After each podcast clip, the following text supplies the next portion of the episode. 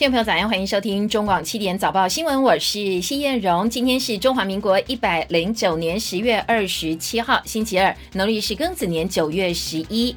来关心清晨重要的新闻焦点。早上，呃，低温局部地区只有十七、十八度哦。不过白天秋高气爽，全台的天气相当稳定，高温有二十七到三十二度。要留意的是日夜温差大。日月潭投射水库干涸，打破了四十一年来最低的水位记录。确诊人数激增，加上美国的纾困案停摆，美股道琼重挫六百五十点。反击美国对台军售，大陆宣布制裁三家美企，但是美国不但不怕哦，在刚刚国务院再宣布批准售台一百套鱼叉飞弹，大约是二十三点七亿美元。纽约时报报道，台湾人现在选择跟美国站在一起，就连曾经的国民党支持者也不例外。美国参院今天还要表决巴瑞特担任大法官的这个案子，不过呢，因为共和党有人数优势，所以笃定过关。NCC 听证八小时，七名鉴定人的意见对中天换照不利。五天四夜，国军正式启动战备周。护政系统昨天大宕机哦，护政司说他们也不知道原因，现在还在厘清当中。日本研议可能要跨年的时候连休十七天长假，来阻止新冠肺炎的疫情传播。离谱离谱真离谱！有穿气垫鞋的都要注意听哦。什么才是真气垫？目前市售的气垫鞋有百百种，唯有 B A W Bester Air Work 才是真正的气垫鞋，它会自动充气、自动喷气。是最健康、最好穿的气垫鞋哦，请到 V A W 各门市试穿了解比较，零八零零三零零八八零零八零零三零零八八零。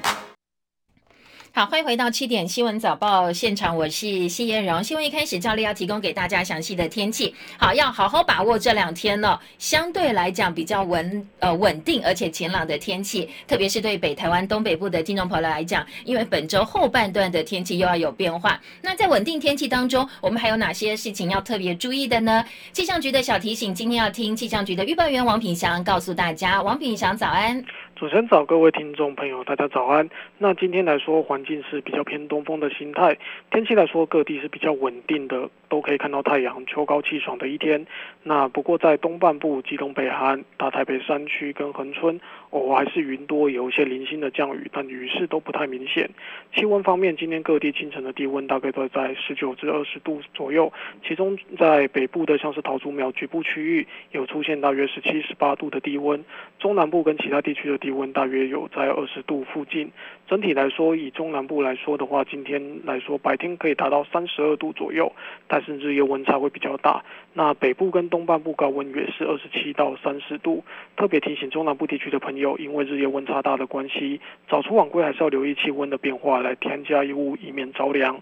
在海边风浪的部分的话，今天预计在中部以北、东南部、恒春半岛跟澎湖、金门容易有八到九级强阵风，海面上风浪大。前往海边活动或海上作业，请特别注意安全。而中度台风莫拉菲清晨两点的时候，在鹅銮鼻南南西方约一千零九十公里的海面上，在南海上持续向西往越南方向前进，并增增强当中。那对台湾天气是不会有直接影响的。以上资料是由中央气象局提供。那请下一些预报员哦。所以我们明显感受到天气又要开始有变化，大概会到什么样的时间点呢？周四来说的话，就会再有一股新的东北风南下，届时大概北部跟东半部的天气来说又会再度转凉。而这股东北风的话，它预计可能影响到周六。那时间点来说，明最明显的时间点可能就是在差不多周五至周六的清晨，在北台湾的局部地区，像桃竹苗这些地方，有机会下探到十七度甚至十六度局部的。低温，台北的话，大概低温也差不多在二十度左右，所以礼拜四一大早就会感受到了哦。对对对，OK，好，谢谢王品祥先生详细的天气提醒哦，给大家接下来几天，包括今天哦，安排计划的时候做一个参考。今年因为梅雨提早结束，加上没有台风，全台平均降雨量是一九九三年以来同期最低的，所以现在水情还在拉警报。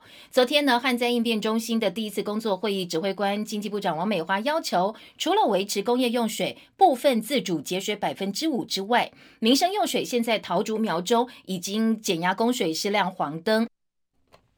昨天增加的地方包括彰化、云林、南投、嘉义、台南、高雄，现在水情灯号哦也已经转为绿灯的水情提醒。至于南部的稻作会不会进一步的休耕呢？王美花说，今年南部二期稻作供水会以公道收成作为标准，至于明年一期的稻作，会在十一月底告诉大家哦，做最后的决定。好，清晨最新的外电焦点，赶快来听一下哦。美台关系升温，美国国务院先前已经批准对台湾军售。那在呃大陆方面呢，昨天寄出了报复措施。大陆外交部的发言人赵立坚宣布，对参与军售的洛克希德马丁。波音防务、雷神这些美国企业还有相关的个人跟实体实施制裁，但是并没有讲哦要怎么制裁，具体的细节还没有出来。此外呢，大陆外交部也宣布制裁六家美国国媒体在大陆的分布，限令七天内必须要交出在中国的工作人员名单、财务经营以及所有拥有的不动产相关资料。美国方面完全不怕哦，也不受到制裁影响，在刚刚今天清晨进一步宣布再度对台军售。五角大厦在台湾时间今天清晨的最新宣布是，美国国务院已经批准了军售台湾一百套岸基鱼叉飞弹，使得呢最近批准对台军售的金额达到四十一点七亿美元，换算台币大概是一千一百九十三亿。国务院在二十一号同意军售台湾价值十八亿美元三项武器系统之后，当时就有消息说，白宫已经通知国会追加 MQ 九无人机、鱼叉反舰飞弹这两项武器。而根据今天清晨五角大厦刚刚发布的最新声明，现在国务院已经批准了其中的一百套岸基鱼叉飞弹系统。这里是中国广播公司，你守这里，我负责那里，各自守好。面对灾害，我们都是同一阵线。今年降雨量减少，水库水位创了十七年来新低，求老天爷开源，不如从生活中节流。我的洗米水会用来洗碗盘，我家的水龙头有加装节水装置，我们家用省水马桶。HCG 合成，与你一起省水，爱地球。啊，工作好累，今晚我想要来点。别点啦，哎，快到东南旅游线上旅展，秋季美食餐厅、泡汤 SPA、星级饭店，通通超优惠，消费满额加码再抽露营乐，豪华海滨露营，海景第一排的高档帐篷，真的太吸引人了。哎哎，人呢？没关系，你慢慢讲，我已经订好要去 chill 一下喽。东南旅游陪你旅行的老朋友。中国广播公司。时间七点零八分，欢迎回到中广七点早报新闻现场，我是谢叶荣。每天早上七点钟陪大家关心国内外大小事，还是要提醒大家哦，如果您在线上收看收听的话，帮我们按赞分享，谢谢大家哦，很重要。另外呢，如果您还没有订阅我们中广新闻 YouTube 频道，也要记得按一下小铃铛订阅。那有任何意见，可以上中广主播谢叶荣的脸书粉丝团留言给我，我们做一个尽量的这个交流意见沟通，记得要按赞分享哦。好，回到今天清晨的。财经焦点，股市呢？今天美股是大跌的，最主要反映的是新冠肺炎感染人数大幅增加，还有华府的总统大选前他们推出的财政纾困方案，现在呢通过的可能性又下降了。这两大利空使得道琼工业指数盘中一度大跌九百六十五点，收盘稍微好一点，跌六百五十点，跌幅也有百分之二点二九，这是九月三号以来最大的单日跌幅。美国约翰霍普金斯大学的最新数据说，美国上周五跟周六新冠肺炎的感染人数都超过八点三万人，打破七月大约七点七三万人的旧纪录。另外，美国过去七天平均每天报告六万八千七百六十七起病例，同样也是改写新高的数字。不过，美国的总统川普说，这些通通都是媒体的阴谋哦，这是假数字、假新闻。不过，在财经市场似乎没有因为川普这么说而。有扳回这个对于疫情的信心，所以清晨收盘的美国股市道琼跌六百五十点，刚才提到跌幅是百分之二点二九。另外呢，在纳斯达克指数部分则是跌六十四点，跌幅百分之一点八六，三千四百点。在哦。更正一下，这是 M S M P 五百指数哦，跌六十四点，跌幅百分之一点八六，收在三千四百点。纳斯达克指数跌一百八十九点，跌幅百分之一点六四，一万一千三百五十八点。费城半导体跌五十一点，跌幅百分之二点一九，来到两千三百零八点。昨天深夜收盘的欧洲股市同样也是重挫的，德国股市呢跌四百六十八点，跌幅百分之三点七，收盘报一万两千一百七十七点；法国股市跌九十三点，跌幅百分之一点九，四千八百一十六点；英国富时指数跌六十八点，百分之一点一六的跌幅，收盘来到五千七百九十二点。世贸组织上个月裁定，美国二零一八年前向两千五百亿美元大陆商品苛征的关税违法。美国方面呢是已经提出了上诉。美国说这个裁决是基于法律错误，坚称大陆的不公平贸易行为让美国的工人商界每年损失大约数十亿美元。一般的情况之下，世贸组织的法院呢大概有三个月的时间可以审理这个上诉案。不过因为先前美国呢不满 DSB 的裁决偏袒中国大陆，否决了法官的遴选方案，所以这个被称为是国际贸易最高法院的机构。现在只剩下一个法官了，没有办法去受理这些案件，所以整个案子停摆到现在。美国再度阻挠 DSB 的法官遴选，所以现在整整个案件的积压案已经有十六起。不过呢，现在美国针对这个呃世贸的裁定提出了上诉，至少可以阻止中国大陆进一步向美国索偿。这可能是在美国战略部分采取的策略，而中方则是在会议上对美国提出上诉表示。失望，说美国得利于现在世贸组织的最高法院目前整个瘫痪这样一个情势，对美国来讲是从中牟利者。美国总统川普提名的第三位大法官巴瑞特的人事案，今天渴望正式表决过关。美国最高法院未来几年的方向会因此转为保守派现在占大多数的局面。巴瑞特进入最高法院，会把最高法院裁决带入了另外一个方向。未来一些争议的焦点，包括堕胎、同性婚姻，以及马上就要到来下个月十号听审的可负担健保，也就是所谓的欧级健保，可能都会走回比较保守的路线。参议院二十五号以五席票对四十八票通过最高法院大法官被提名人巴瑞特的程序表决。终结了冗长的一个辩论，交给全院表决。那今天会正式投票做最后的任命。美国总统大选下周就要登场了，估计会有一亿五千万选民投票。新冠疫情让今年的大选整个面貌跟过去很不一样，所以投票率可能会写下一九零八年以来，也就是一百一十二年以来的新高。现在全美已经有五千八百多万人完成提前投票。在全美很多攸关胜负的决战州，邮寄选票在十一月三号投票日之后才会开始计票，所以整个计票过程会拉。长部分分析家说，可能今年新闻媒体开票中心没有办法在选前之夜就告诉你最后当选的美国总统到底是谁哦，因为还要看这个所谓邮寄选票的开票结果。这一届大选，不管是民主党候选人拜登，或者是寻求连任的川普，年纪都过了七十岁，这让双方的身心健康成为选战讨论的话题之一。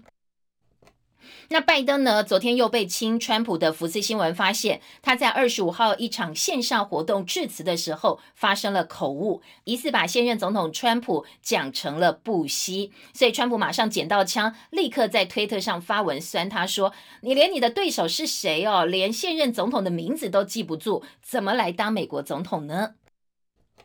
而川普接受电视新闻访问的时候，则痛批美国的媒体偏袒民主党总统候选人拜登，不但不调查他的次子杭特跟大陆华信能源的丑闻，也从来没有严厉质问过拜登。他再度抨击大陆处理疫情不当，让瘟疫，也就是新冠肺炎的疫情，影响到全球一百八十八个国家。那他说北京非常可耻。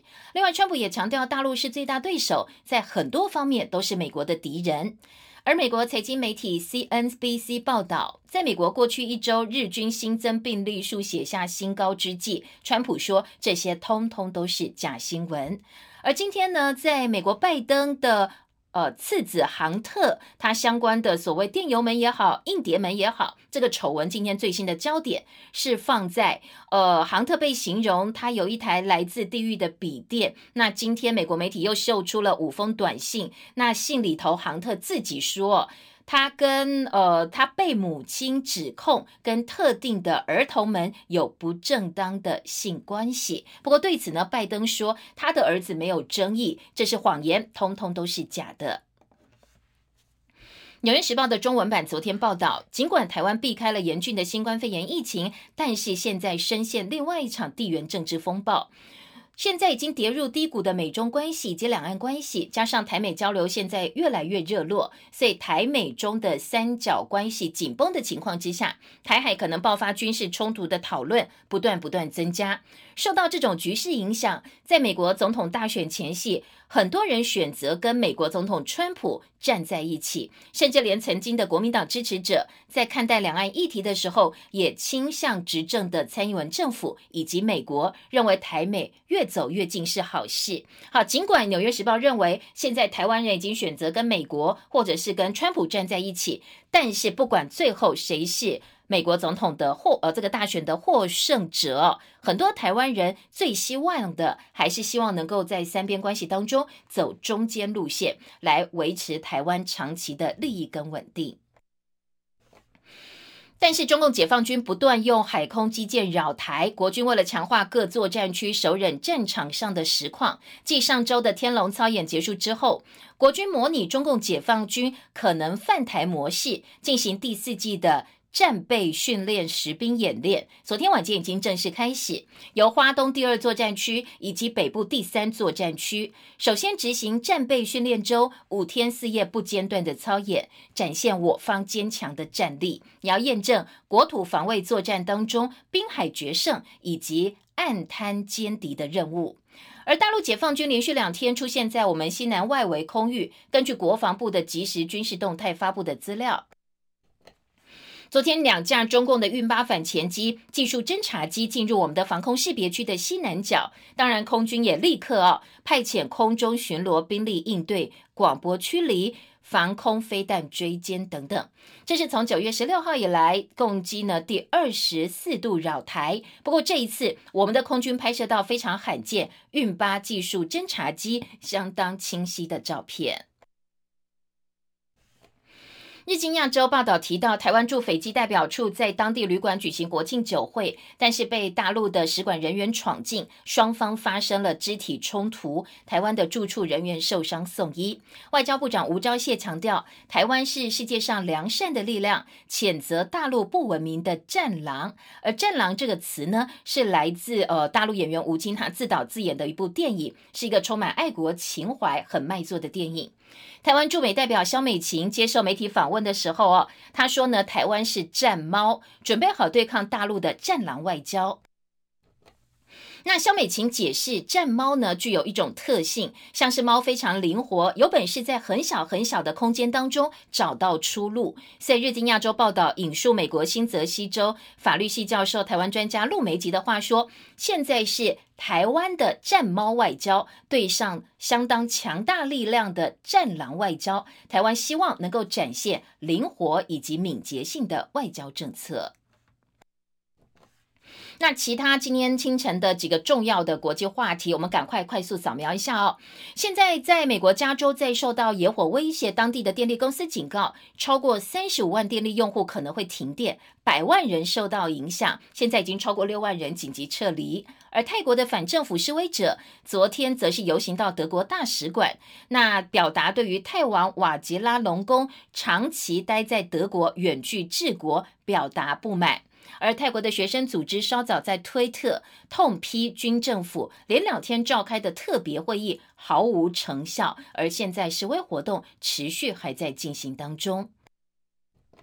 那白俄罗斯的示威也没有间断。那反对派先前要求总统卢卡申科在星期天午夜前必须要移交政权，否则就要大罢工来瘫痪全国。卢卡申科当然他不下台，所以呢，很多劳工、学生、退休人士继续走上街头示威，而当地政府已经逮捕两百三十五人。反对派希望用全国性的大罢工来逼卢卡申科下台。再来，在新冠肺炎疫情部分，欧洲的疫情在入冬之后已经进入第二波的高峰，其中西班牙两度宣布进入紧急状态之后，加泰隆尼亚自治区已经考虑从这个周末开始全域大封锁。杨博志的报道。入冬后的欧洲迎来第二波新冠肺炎疫情高峰，其中西班牙自十月二十五号起二度宣布全国进入紧急状态以及实施宵禁后，加泰隆尼亚自治区现在更考虑朝前部署。在这个周末起进入全城封锁的防疫阶段，加泰隆尼亚自治区会考虑全城封锁，主要是参考邻近的阿拉贡自治区。该区从十月二十七号开始关闭边界，除非有正当理由，像是上班或就医之外，其余任何人不得进入或离开。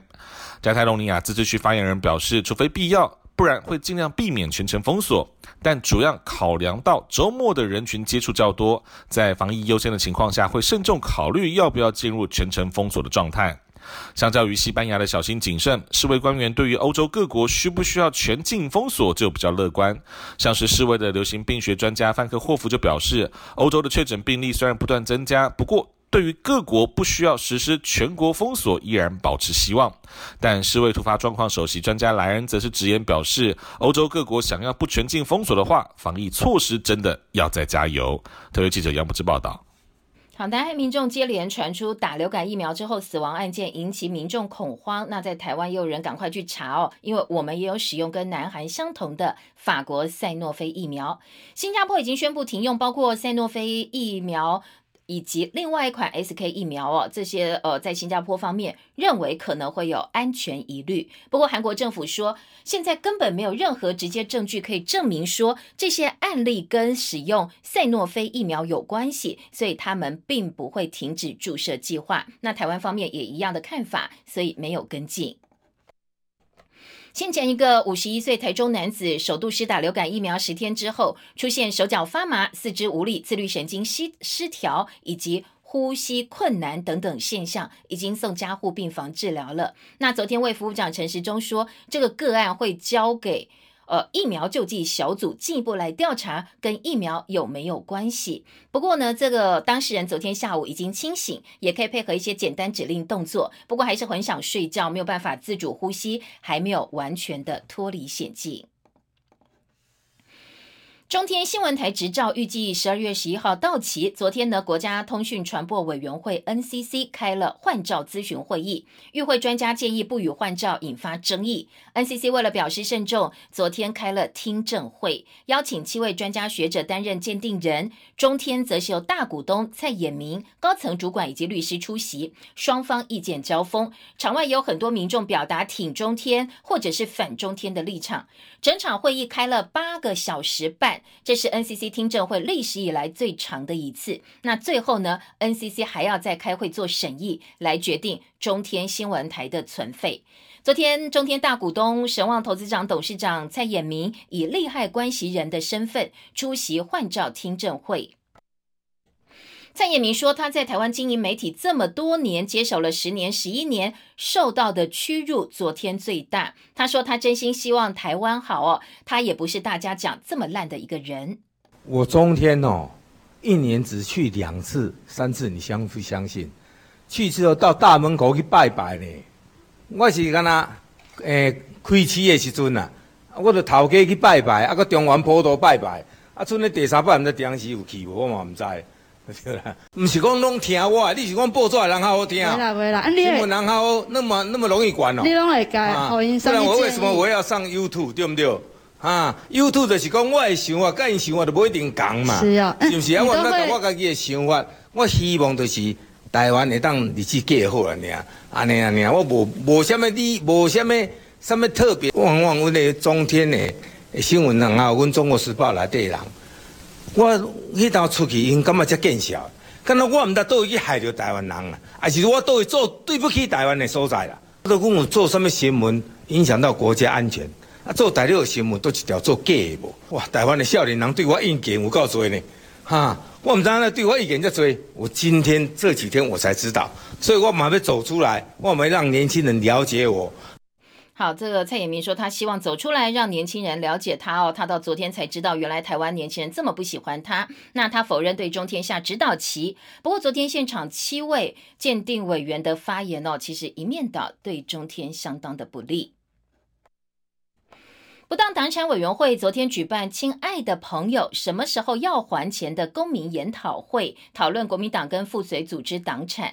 而在立法院呢，昨天开了一场记者会，国民党立委及小英教育基金会接受民进党捐助，可能也是附随组织哦。党产会答应在两周之内也要来调查小英教育基金会。不过，小英教育基金会说他们没有任何不当取得的财产，而民进党则反呛国民党不要做贼的喊抓贼。国军星期五要举行陆海空军异地同日联合婚礼。中华民国陆军脸书粉丝团昨天披露，这一次联合婚礼有两对同婚的新人军装同婚恩爱纪念照也已经正式曝光。国军去年举办联合婚礼的时候，本来空军有一对同性新人，海军两对同性新人想要参加，不过因为外界太关注，所以最后退出。而这一次呢，是陆军司令部在脸书粉丝团发布了新人的照片，揭露说会有两对同性伴。侣参加这个月三十号的联合婚礼，这也是国军第一次有同性的新人参加联合婚礼。七点二十六分，我们要进广告，广告之后回到现场来听报纸新闻整理，不要走开哟。每个人的心中对家都有一张幸福蓝图，你可以靠近一点，再贴近一点。红蚂蚁瓷砖，靠近生活，贴近你的心。用心做好每一片瓷砖，打造你理想的居家生活。红蚂蚁瓷砖，贴近你的心。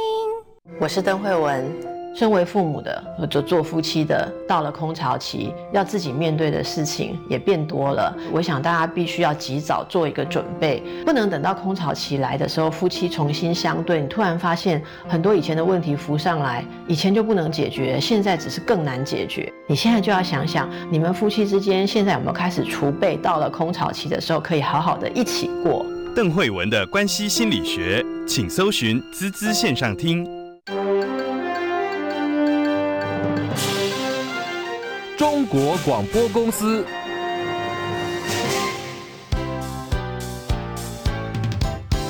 中广早报新闻。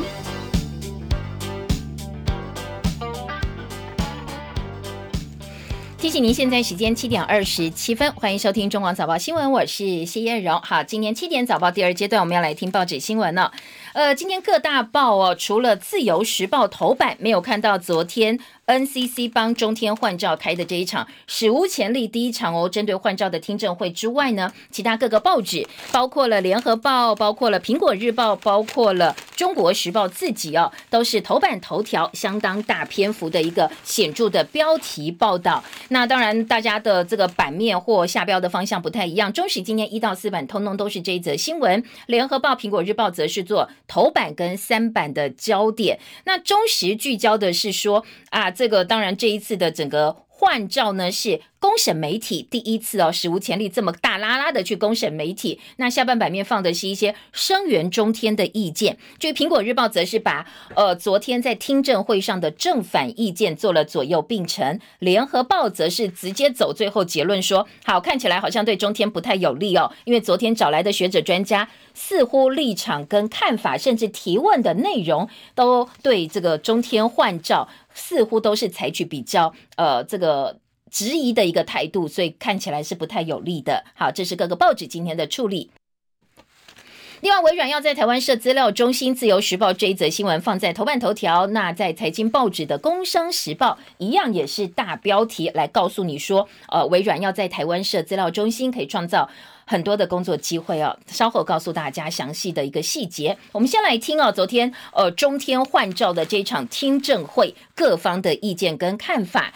苹果日报今天大标是蔡衍明的说法，蔡衍明说。不要把我想的这么烂，那直接就是一个斗大哦，红色的显著的标题。中天换照听证会鉴定人说自律规范程序文，好，程序文就是意思，呃，我们先前已经要求你必须要自律，但是显然你并没有做到。好，这个是部分鉴定人的看法。中时的头版头条则是呢说。公审媒体的首例，第一例说中天换照听证会，中华民国新闻史上头一遭，竟然来公审媒体。今天在呃《中国时报》的标题跟内容部分呢，质疑说，昨天在整个八点五个小时的听证会上，就好像一场新闻自由大辩论，不但攸关广大观众的收视权益，影响台湾新闻自由未来发展。而且呢，你可以看到公务机关在公审媒体，呃，中时整理最多。昨天 NCC 质疑这个中天的部分，说你看你过去被裁罚这么多的案件，那代表说其实你整个新闻处理上真的是有问题的。那根据中天的律师哦方博勋提出的理由是说，根据《卫广法》第十八条第二项第二款，违法的规定是指已经确定的案件。那对于中天来讲，他虽然被裁罚，但是他通通都有提出申诉啦，或者是救济，那很多都还在审理当中。所以律师说，这些可能是有问题的，因为他毕竟没有拍板定案哦。他就像呃一个犯罪的罪犯，他没有判刑定验之前呢，你不能够认定他就是呃犯罪。他必须保留他最好的呃这个清白的一个权利哦，所以在今天《中国时报》就说，违法的决定权在法院，而不是 NCC 的行政处分。这二十一件采罚案当中，只有五件最后是确定，合计一百三十三万。那其他申诉当中的不能够算进来，这是中天的说法。另外，中天也说，政论节目不能够成为违反卫广法裁处罚还对象，因为呢，呃，卫广法只规范直播新闻，并不包括政论或者是评论。根据中天违反事实查证原则，应该是过失而不是故，呃，应该是。是过失而不是故意，不应该成为换照没有办法通过的理由。被举出来的一个例子是，先前呢，呃，在中天的政论节目当中有所谓的柚子案，那这是直播节目，所以呢，有农民口误在直播节目当中说有文旦被弃置两百万吨，那这个当然这个数字是有问题的，但是因为是一个农民在直播节目当中讲，所以中天说我没有办法在直播节目他出口之前做好查证。这部分呢，或许来归咎中天是没有道理的。那中天有做到及时更正以及滚动式的后续查证，就已经算是尽到责任了。他反问 NCC 直播要怎么做风险控管，希望这个 NCC 告诉他们呢。好，另外，呃，中国时报也报道。其中中天被罚的两个案子涉及到 NCC，那他们觉得这个球员兼裁判，希望政府不要让换照成为分赃工具。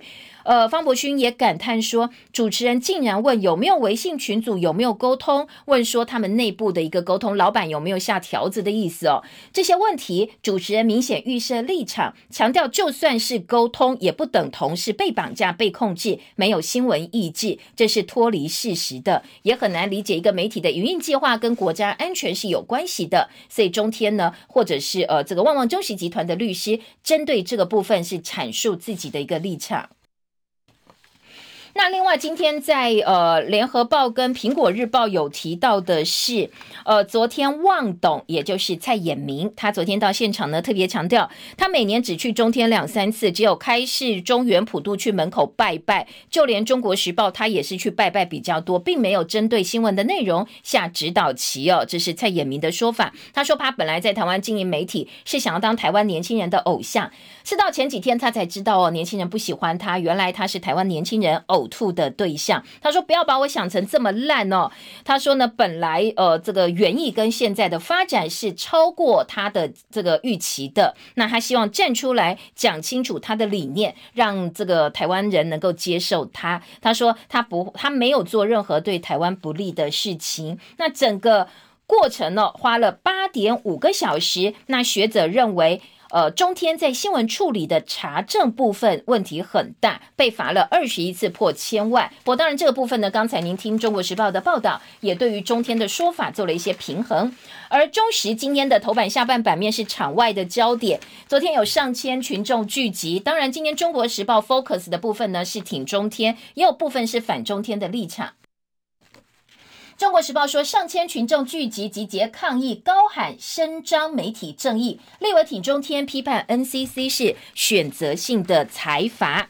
今天呃，在中时引用的是呃，昨天在现场包大部分都是挺蓝的政治人物了哦，说呢他们动员了千人，包括了前绿营的新闻局长钟情发起的公民监督平台，也率领了这个成员呢到国民党去声援。国民党副秘书长。长李彦秀批评 NCC 听证会是民进党政府的遮羞布，民进党已经介入了行政流程，希望呢所有人能够站出来哦，不要让苏贞昌赶尽杀绝。而联合报今天在头版头条则是把七位鉴定人员的意见。放在头版大标说不利中天呐，就算呢蔡衍明亲上火线，似乎也没有办法呃适宜这些所谓鉴定人的立场。联合报的头版头条说，鉴定人职工三大方向，一个刚才提到中天新闻台的被裁罚跟违规件数是很多的，然后呢再来自律机制失灵，第三是股东的股权集中，旺旺蔡家新闻专业可能会受到大股东的影响。那这三部分就是呃，这个所谓鉴定人、学者、专家对中天提出来的质疑，而中天的律师提出反驳。那蔡旺旺、蔡衍明也强调没有违法，没有这个呃影响到所谓的新闻判断、新闻鉴定。今天联合报二榜直接告诉你啦，其实哦，呃，这个所有的过程呢，似乎呢是走向对。中天换照比较不利的影响，所以今天中时的二版、三版呢是持续来帮中天自己发声。今天的二版，《中国时报》说，律师主张屡屡遭到驳回。昨天在听证会可以说是一面倒的主持人立场已经非常的偏颇，违反程序正义。另外，呃，在中时的三版则是另外一个焦点是。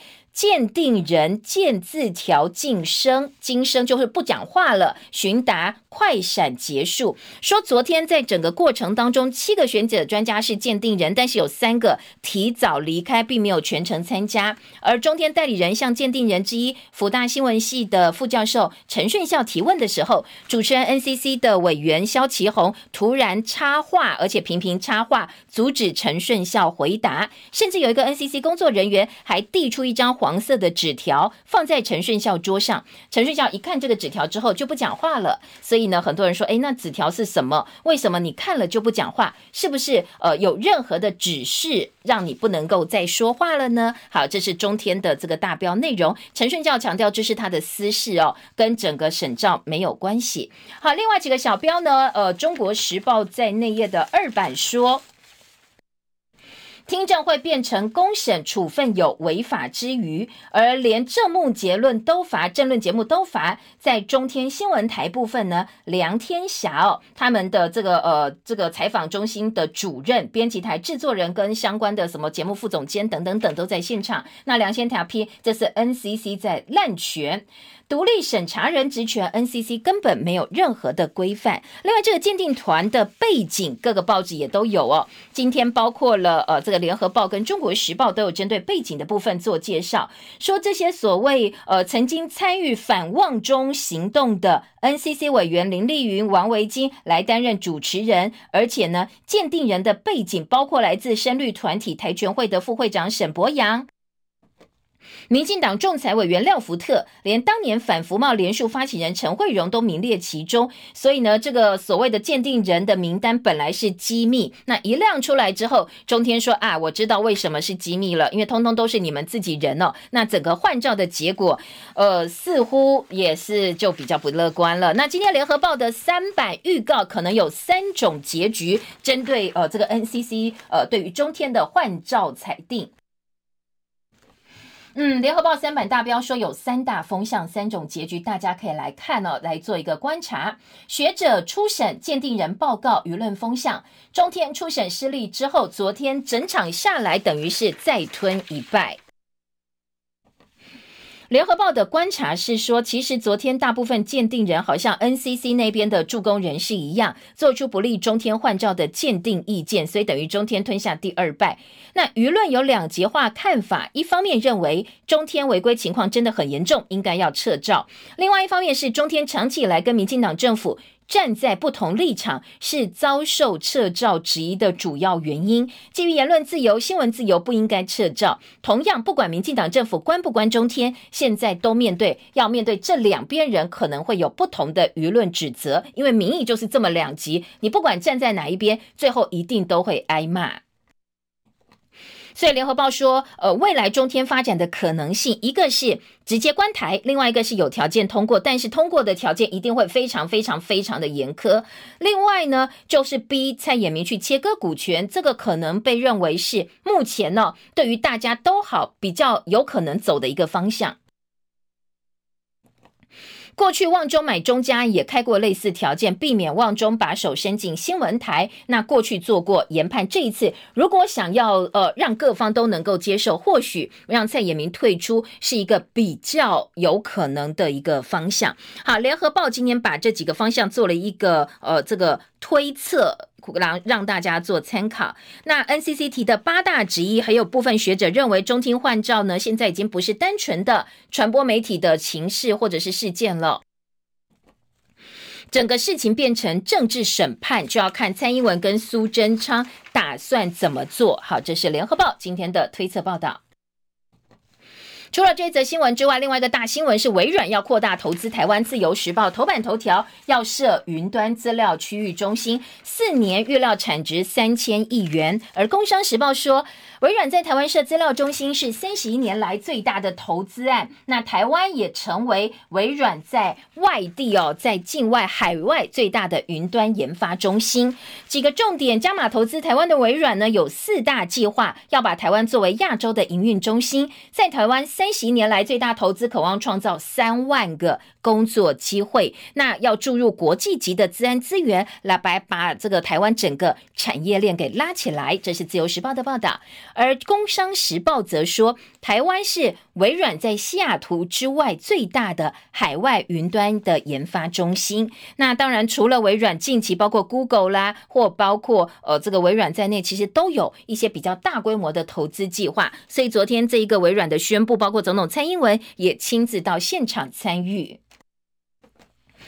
那这一则新闻，今天在其他报纸财经版面内页也有报道哦，说呃，除了可以创造三万个就业机会，也可以帮台湾培养二十万数位人才，这是台美互利双赢的局面。苹果日报那在自由时报则说，为什么云端服务量爆冲呢？而且微软也看好我们呢，最主要是一个是绿电，一个是资安，他说这是台湾的两大优势。好，当然自由时报呢是帮这个蔡政府的绿电再度背书。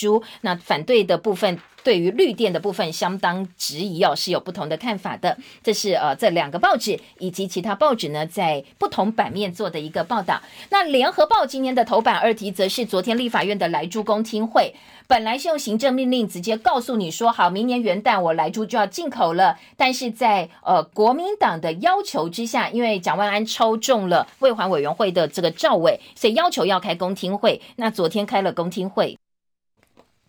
现场两位农委会的前主委林享能、陈宝基跟现任主委陈吉仲言辞交锋。其中呢，陈宝基说：“呃，已经列禁药制定容许值就是违法的。”他说：“莱克多巴已经是我们的禁药，你干嘛还去把它设一个容许值呢？禁药就是禁药，哪有什么容许值哦？”但是针对这个部分，陈吉仲说：“根据《动物用药管理法》第三条的附表规定。”呃，国外进口的产品是可以定残留的容许量，强调这个公告是没有漏洞、没有法律问题。国内养猪业者不会使用来剂，只要农委会不准，就只适用于进口的肉品。不过，当然这样一个说法呢，也是这个捍卫自己的政策哦。大家觉得公信力或说服力是稍微差了一点。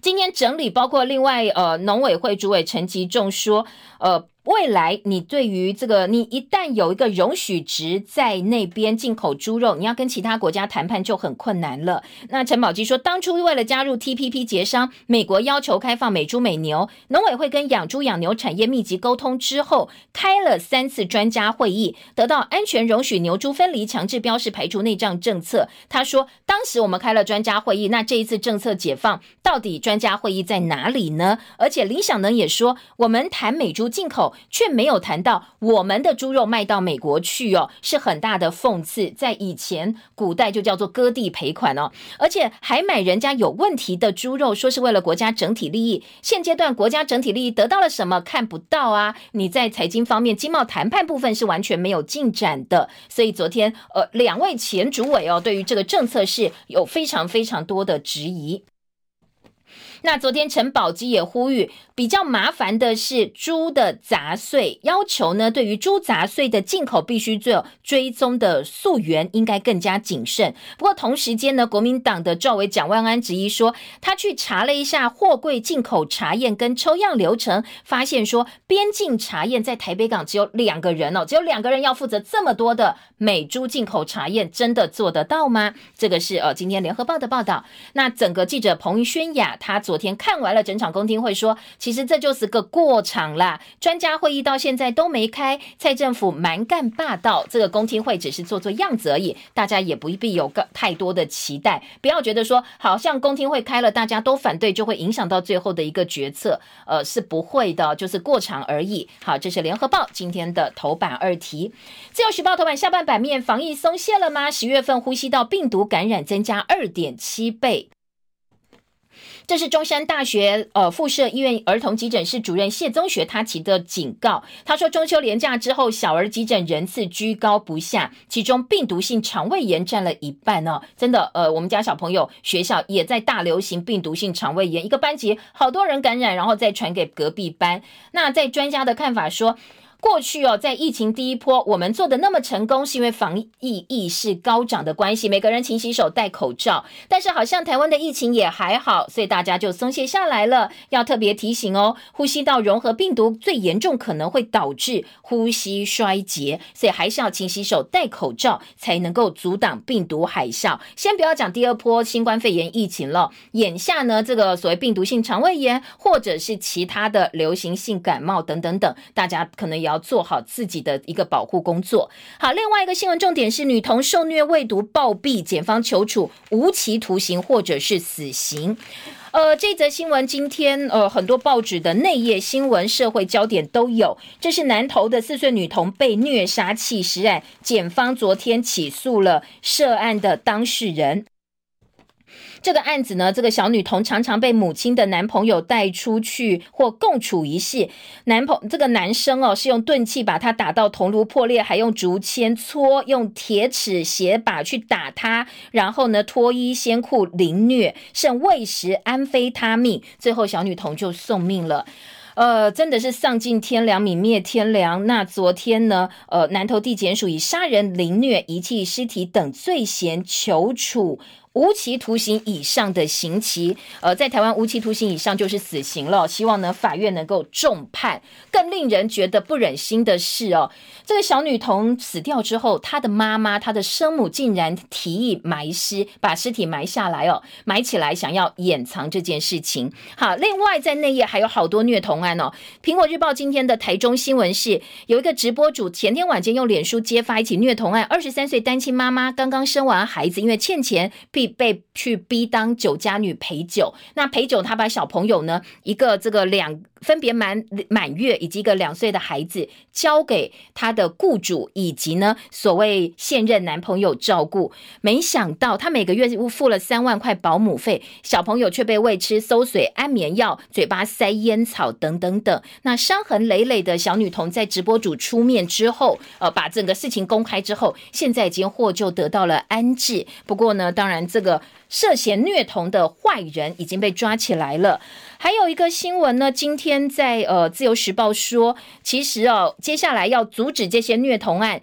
大部分虐童都是爸爸妈妈，要不然就是亲近的亲朋好友，所以希望邻里长能够走进社区道宅服务，来看一看每个家庭到底发生什么样的事情。也欢迎各位呃这个欧巴桑啦、邻里亲朋好友，我们大家做鸡婆的人哦，如果听到怪怪的，就赶快跟主管主管机关来做通报，规划整个社安网来救救我们的孩子。那另外一个提议则是希望虐童通通可以判处呃这个极重之刑，甚至死刑都没有关系哦。来阻止类似的事情发生。那苹果日报另外一个新闻，还有个保姆打死一岁的娃娃，用锤头，因为小朋友他叫了不理，竟然就把小朋友打死了。在判刑部分呢，一审判刑六年，这是另外一个社会焦点的新闻。而自由时报今天头版中间版面，到马祖去看星星吧。大邱要推国际暗空岛屿，连续两天举办呃大邱暗夜之夜哦进洞展演活动，大家在草地上看星星的画面。今天在呃自由时报头版有照片的报道。时间七点四十九分，以上是综合性报纸今天的头版焦点。我们稍微休息一下，回来听财经报纸跟内页新闻，不要走开哟。我是中广陈振清。市面上保健食品百百种，吃了很多还是不健康。刘北北只吃能胃康一和 S，迈向九十五高龄，还在绕着地球飞不停。男女老幼，只要吃天然的美食，能胃康，吃享受，拉轻松，永葆年轻。我是刘贝贝的女儿刘美倩，我爸爸曾经重病住院六年，现在健康有活力，能胃康真的很神奇。健康有活力，就在台中向上路刘面包，能胃康，能保卫你的健康。零八零零六六六六一六，彰化零四七五二一一三九。好 easy，好 fit，好袜首选 Easy Fit。我是夏云芬，台湾精选 Easy Fit 除臭袜，你买了吗？我是 Easy Fit 执行长张慧英，脚臭就穿 Easy Fit 除臭袜，通过 SGS TTI 检测，只要铜板价，花的最少，买到最好。运芬就怕你不知道，全省 Seven Eleven、家乐福、保养、爱买、小北百货贩售中，快上网搜寻 Easy Fit 德转棉业。中国广播公司。七点五十一分，欢迎回到中广早报新闻现场，我是谢艳荣。好，继续赶快来听哦，是呃今天的财经报纸焦点。财经报纸之前呢，哎，刚才忘了漏了一个自由时报今天二版关于莱克多巴莱猪的新闻，稍微平衡一下哦。说呢，呃，今天自由时报二版大标题哦，说。呃，全国猪协支持自律国内禁用来剂，冷冻肉品业者也说呢，现在呃国内内脏供过于求，所以不会从美国进口，大家也不喜欢吃。好，当然自由是捍卫现在呃这个所谓的来猪进口政策哦，所以从不同的角度来切，说日本开放美国来猪进口啦，但是呢进口量不增反而是下降，大家不必担心。还说这个产地把关或者是标示做好的话，就能够保障消费者。好，自由时报今天的二版，工商时报头版下半版面是盘中零股交易第一天有十大热门股出列，包括台积电、大立光、合一、联发科、敦泰、元大、台湾五十、红海、玉山金、中租 KY 以及元大高股息。这是昨天第一天哦，盘中零股交易可以撮合，当然大家最喜欢的还是台积电。以及行政院抗旱砸了十四亿亿元的备水，今天在呃七点前半新闻有说，其实水情非常非常吃紧哦。这一波针对的是中南部，那行政院呢已经同意核拨十四亿元的经费，要进行抗旱大作战，因应供水的情况来面对明年五月更严峻的水情挑战。美国对台军售，大陆找三家美企出气，洛克希德马丁、波音防务、雷神等企业，还有支持军售的人士，通通。被纳入制裁的名单。不过，联合报说，呃，整个具体的影响呢，这些美企其实看起来波音防务的影响比较大。不过，有些本来跟老共就没有太直接军事往来，或者是说。呃，他们本来自己做的就是呃一些呃自己的一些国防业务，跟老公没什么关系，这个影响就比较小。不过呢，有一些有关联的公司跟大陆展开业务合作，或许就会影响。还有一些个人，包括呢同意对台军售的共和党参议员卢比欧等等，对这些个人跟实体的制裁，或许影响就会稍微大一点。那大陆外交学院的教授李海东他说，这种力度相当罕见，也是。呃，大陆对美国政策一个非常大的一个变化，在选前宣布制裁名单。表示北京对美国政策决定跟举措不会受到美国你现在境内发生什么事情的影响。有人说啊，你不要现在做，你会影响到美国大选结果。但是呢，呃，这个学者认为，你看老公现在做这件事情，代表说我不管你有没有，呃，会不会呃这个影响到大选结果，我都不管了。那我要做就是做下去哦。当然，刚才清晨最新焦点，老美也没有在怕你哦，不受受恫吓，所以早上又卖给我们一百套这个鱼叉飞弹，所以双方似乎哦，呃，不断不断在较劲，不要这个擦枪走火就好了。好，再来听到的是呃，今天的财经报纸呢，《工商时报》的编栏重点。I 十二供应链追单到台股有得靠，国内三大景气呢九月齐扬，实价登录二点零修法纳入预售屋，新冠肺炎呃飙高温，现在美股吓傻了吓趴了，今天早上美股是重挫的，呃道琼跌了六百多点，再来听到的是呃。工商时报之外，经济日报今天头版头条是关心盘中零股交易热，四大族群最夯，小资族相当捧场哦，包括了高价股平常买不起，龙头股配息股 ETF 受青睐，台积跟玉山金现在人气相当的旺。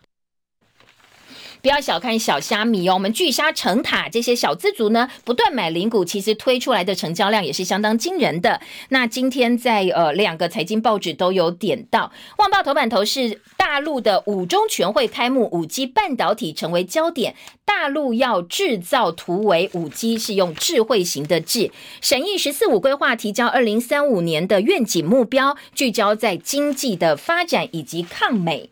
好，另外呢，在自由时报说。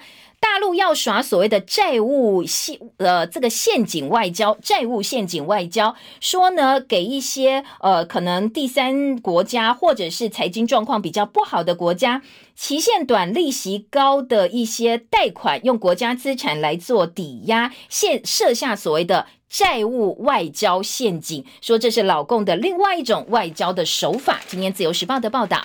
好，再来听到的是呃内页新闻，在苹果日报今天的二版说，南韩呢又有呃这个人打这个流感疫苗死亡了，有五十九个人送命，所以昨天新加坡已经决定停用这两种疫苗，赛诺菲疫苗，这个南韩用，新加坡停用，台湾也有用的疫苗，我们的这个指挥中心说，认为直接关联的可能性不高啊，所以我们并没有跟进，不会因此停止施打。至于在呃其他的重点新闻部分呢，内页新闻有国军启动了五天四夜的备战周，昨天攻击又扰台了。那从昨天晚间开始，我们强化各种作战区首忍战况、战场的实况，模拟说如果解放军真的攻台的话，几种可能的状况。那对于昨天的整个行程呢，或者是整个操演，会一连进行到星期五中午为止。这是国军最近密集的做一些呃实际上的演。练来应对越来越紧张的两岸情势，而在自由时报的这个五版则说，教招大漏洞，通知不到人怎么办？以后改为一年一招，法界担心妨害兵役的案件，恐怕会变成司法的大负担，通通会涌进地检署，找不到人怎么教招呢？好，另外呢，在呃这个。政治焦点呢？自由时报说，明年的国民党主席改选，如果韩国瑜出马选主席的话，朱立伦会跟江启臣合作。说这两个人的观点是比较接近的。而转型正义的议题，昨天绿营立委提案说，中正纪念堂应该改为独裁者时代公园。不过当然啦，这个是提案而已哦，并没有正式的拍板。明星高中抢修数 A，就是数学 A 跟这个呃数学 B 哦两种，说现在恐怕因为升学的关系大，大家通通都要考，老师们很担心哦，学生的压力变得更大了。台南的路标一改再改，从本来要下仁德变成下中山路，那这个部分呢，我们时间到了，拜拜。嘉义云林 AM 一三五零，台南 AM 一二九六，高雄屏东 AM 八六四，宜兰 AM 六三零，台东 AM 八一九，花莲 AM 八五五，玉里 AM 一一一六，中立中肯中广新闻网。中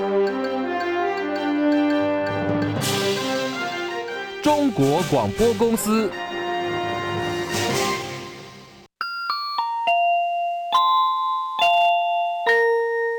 现在时间八点整。